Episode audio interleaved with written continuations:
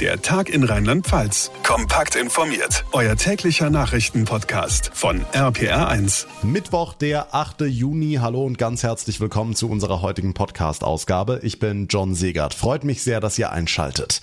Da geht doch irgendwas nicht mit rechten Dingen zu, oder? Seit genau einer Woche gibt es nun den Tankrabatt. Doch der Sprit kostet in etwa so viel wie vorher. Liegt das wirklich nur daran, dass der Rohölpreis gestiegen ist? Nein, sagt der ADAC, der Autoclub hat die Preisentwicklung genau unter die Lupe genommen und ist einigermaßen sauer. Katharina Luca vom ADAC, wie fällt Ihre Bilanz aus? Die Bilanz nach einer Woche Tankrabatt ist leider etwas ernüchternd. Nachdem am ersten Tag die Preise noch gefallen sind, konnten wir dann aber im bundesweiten Durchschnitt feststellen, dass die Preise seitdem gestiegen sind oder eben auf einem zu hohen Niveau konstant bleiben. Das heißt, es ist nicht deutlich billiger geworden. Es ist im Gegenteil ähm, nach dem kurzen Absenken ähm, am 1. Juni wieder etwas teurer geworden. Auch am letzten Wochenende sind die Preise etwas angestiegen. Aber die entscheidende Frage ist ja, woran liegt es? Woran es liegt, dass die Steuersenkung nicht vollständig beim Verbraucher ankommt, ist aus unserer Sicht natürlich immer schwer zu sagen. Uns fehlen da als ADAC natürlich die Einblicke in die Wirkungsweisen und Funktionen der Mineralölkonzerne. Wir sind deshalb ganz froh, dass das Kartellamt ja gesagt hat, dass es sich das mal genauer ansehen möchte, um zu überprüfen, äh, wo eventuell der was hängen bleibt und eben nicht beim Verbraucher ankommt. Hm, jetzt fragen sich unterm Strich viele, ist die ganze Aktion Tankrabatt nach hinten losgegangen und hätte man das nicht vorher wissen können oder anders gefragt, wie sinnvoll ist überhaupt ein Tankrabatt? Der Tankrabatt ist an sich sinnvoll, wenn er beim Verbraucher ankommen würde. Leider ist das im Moment nicht der Fall. Die Preise sind auf einem deutlich zu hohen Niveau und es wäre natürlich wünschenswert gewesen. Es war auch eine unserer dringenden Forderungen an die Mineralölwirtschaft, dass die Steuersenkungen auch eins zu eins beim Verbraucher ankommen. Das tun sie im Moment leider nicht sagt Katharina Luca vom ADAC. Also die Energiepreise steigen, der Staat macht Steuergeschenke und die Ölkonzerne machen sich die Taschen voll. So lautet jedenfalls der Verdacht. Heute Nachmittag befasst sich der rheinland-pfälzische Landtag mit dem Thema und zumindest die SPD-Fraktion in Mainz will die Unternehmen ins Visier nehmen. RPA1-Reporter Olaf Holzbach, kann die Politik denn was tun? Gegen Profit durch galoppierende Preise kaum. Sie kann appellieren wie die SPD, die Unternehmen müssten sich ihrer Verantwortung bewusst sein, wie es heißt. Dabei gibt es ja konkrete Ideen. Höhere Einkommenssteuer, Vermögenssteuer und eine Übergewinnsteuer. Das darf kein Tabu sein, hier Gelder abzuschöpfen. Und das hat nichts mit Neid zu tun sondern mit sozialer Verantwortung und mit Verhältnismäßigkeit. Der Mainzer Sozialmediziner Gerhard Trabert unterstützt bekanntlich von der Linken. Eine Ampelkoalition täte sich schwer mit solchen Plänen. Die rheinland-pfälzische FDP bremst. Wenn jemand Preise abspricht, sagt sie, dann muss der Staat eingreifen, nämlich das Bundeskartellamt. Das aber nichts tut. Genau, weil keine Hinweise auf Absprachen. Bei früheren Preisrallyes gab es noch eine weitere mögliche Erklärung. Anruf bei Hans-Jürgen Funke vom Verband für Energiehandel Südwest-Mitte. Solche Ausschläge, die werden durch Spekulanten dann künstlich nach oben äh, getrieben und für sowas beobachtet man äh, aktuell dann auch wieder mal. Aber ähm, sobald das Thema aus dem Markt heraus ist, aus den Medien heraus ist, wird sich das Ganze auch wieder dann einpendeln. Heißt, die Wette darauf, dass bei gesenkten Steuern mehr getankt wird, treibt den Preis kurzfristig. Demnach müsste es in den nächsten Tagen wieder billiger werden wenn das eine Rolle spielt. Steigende Spritpreise trotz niedrigerer Steuern. Heute wird auch im Rheinland-Pfälzischen Landtag darüber diskutiert. Die Infos von Olaf Holzbach. In der Nähe des Berliner Breitscheidplatzes ist heute Vormittag ein Auto in eine Menschenmenge gerast. Eine Person kam nach Angaben der Polizei ums Leben, etwa 30 weitere wurden demnach verletzt. Toni Schmidt ist unser Reporter vor Ort in Berlin. Toni, jetzt gerade zur Zeitpunkt der Produktion unseres Podcasts sind noch sehr viele Fragen offen. Was wissen die Ermittler denn bislang zu dem Vorfall? Die Polizei hat inzwischen bestätigt, die Menschengruppe, in die der Autofahrer gerast ist, war eine Schülergruppe und mutmaßlich soll die Lehrerin dieser Schüler zu Tode gekommen sein. Die Polizei bestätigte auch, bei dem Autofahrer handelt es sich um einen 29-jährigen Mann.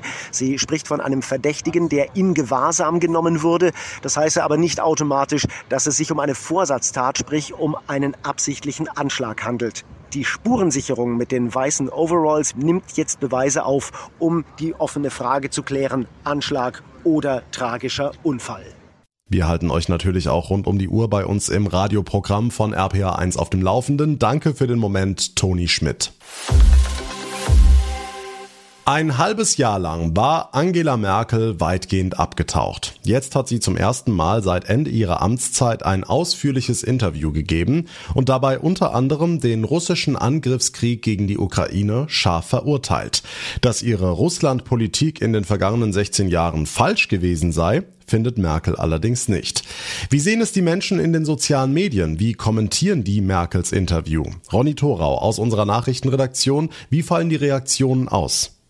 Also damit kommt sie nicht besonders gut durch. Manche Nutzerinnen und Nutzer fühlen sich da zum Beispiel wieder an die Teflon-Kanzlerin Merkel erinnert, an der alles abpralle. Ein Dr. Schüler schreibt bissig, Merkel hätte auch sagen können, ich wusste um die Brandgefahr, trotzdem bekam der Brandstifter von mir ständig mehr und mehr Papier, habe halt gehofft, er tut's nicht. So what? Oder ein Boris kommentiert, Merkel macht sich keinerlei Vorwürfe, sie habe alles getan, was sie konnte, ich vermisse sie nicht. Hm, apropos vermisst, das war ja Merkels erstes wirkliches Auftauchen nach sechs Monaten. Sind manche denn auch froh, dass sie wieder da ist? Also es gibt schon einige, die jetzt schreiben, so klare Worte und Führungscharisma würden jetzt fehlen. Da weiß man allerdings nie so ganz genau, ob das jetzt vielleicht auch CDU-Anhänger oder so sind, die Olaf Scholz einen mitgeben wollen. Crea Twitch schreibt, auch wenn es Fehler in einzelnen Politikfeldern gab, es war gut, diese Frau viermal hintereinander zur Kanzlerin zu wählen. Und manche Nutzer finden auch die Frage, wo sie denn jetzt so lange gewesen sei, ein bisschen daneben. Nach 16 Jahren durcharbeiten müsse man doch auch mal ein halbes Jahr Pause machen dürfen. Und nicht wenige sagen, Merkels spontaner Witz und die Ausgeruhtheit jetzt in dem Interview hätten noch gezeigt, dass ihr der Ruhestand offenbar ganz gut bekommt. Die Infos von Ronny Thorau.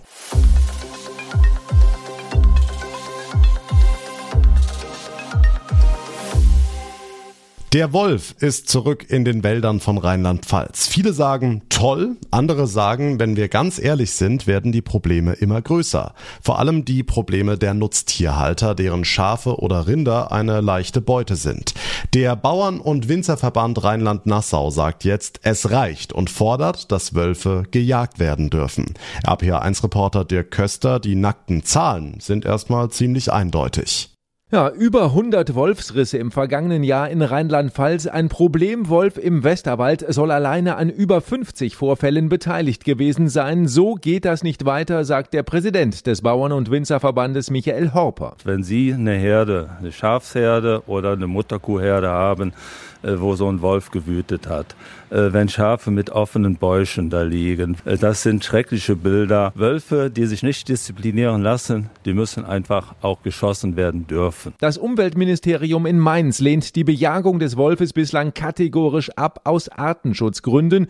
Die Finanzierung von Schutzzäunen für die Tierhalter hält der Verbandspräsident aber nicht für ausreichend. Wir können nicht die ganze Eifel, den Westerwald, den Hunsrück, die Regionen ein einzäunen. Wie soll das denn funktionieren? Der Wolf findet immer einen Weg. Der Wolf ist ein intelligentes Tier. Viele Nachbarländer in Europa haben das erkannt und längst grünes Licht für eine kontrollierte Bejagung der Wölfe gegeben. Horper fordert deshalb ein Umdenken auch bei uns. Das Land äh, muss entscheiden, äh, wie groß soll die Bestandsdichte der Rudel sein. Andere Länder machen das, äh, aber hier wehrt man sich ja äh, mit Händen und Füßen, nicht nur wegen dem Artenschutz, ich glaube auch zum Teil aus ideologischen Gründen. Im Westerwald sind am Pfingstwochenende erneut zwei tote Kälber entdeckt worden. Womöglich hat der Problemwolf wieder zugeschlagen. Der Streit um den Wolf in Rheinland-Pfalz geht in die nächste Runde. Der Bauern- und Winzerverband Rheinland-Nassau sagt, wir können nicht länger wegsehen. Am Wochenende soll der Sommer zurückkommen, heißt auch endlich wieder ab ins Freibad, wenn es denn geöffnet hat. Viele Bäder in und um Rheinland-Pfalz haben nämlich gerade massiv mit dem großen Fachkräftemangel zu kämpfen, unter anderem auch in Rheinhessen. RPA1-Reporterin Franka Wolf. Ja, zum Beispiel die Freibäder in Ingelheim und Bingen. Und weil hier so viele Bademeister fehlen, müssen die Bäder jetzt sogar tageweise schließen, sagt mir Betreiber Dirk Osterhoff. Wir haben das äh, so gemacht, dass das Freibad Ingelheim montags und dienstags und das Naturbad in Bingen mittwochs und donnerstags geschlossen ist, sodass unsere Gäste zumindest an sieben Tagen die Woche ein Freibad auch zur Nutzung zur Verfügung steht. Also zwei Tage die Woche bleiben die Bäder hier jeweils dicht. Für die Badegäste natürlich nicht gerade optimal. Das ist sehr schade, gerade für unsere Kinder, jetzt wo das Wetter besser ist. Ähm, aber ich verstehe natürlich auch die Problematik, die da hinten dran steht. Wenn man äh, ins Schwimmbad möchte und dann der Tag geschlossen ist, halt sehr ärgerlich. Finde ich auch nicht gut, weil einfach zu viele Schwimmbäder im Sommer zu haben schon. Den Frust seiner Gäste kann Osterhoff nachvollziehen, sieht aber keine andere Möglichkeit. Dieses Jahr hat uns leider auch erwischt, dass wir momentan drei Vollzeitstellen unbesetzt haben, die wir nicht besetzen konnten und zudem wir leider auch noch drei äh, Langzeiterkrankte in der Wasseraufsicht haben, sodass wir leider diese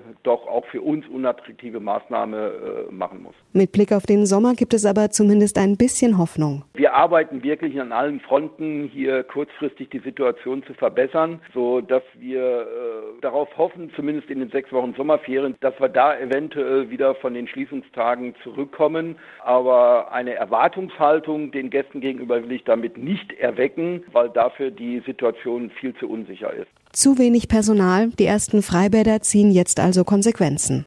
Die Infos von Franka Wolf. Vielen Dank. Und das war der Tag in Rheinland-Pfalz für heute. Ich würde mich sehr freuen über eine kurze Bewertung von euch. Könnt ihr zum Beispiel bei Spotify oder bei Apple Podcasts hinterlassen.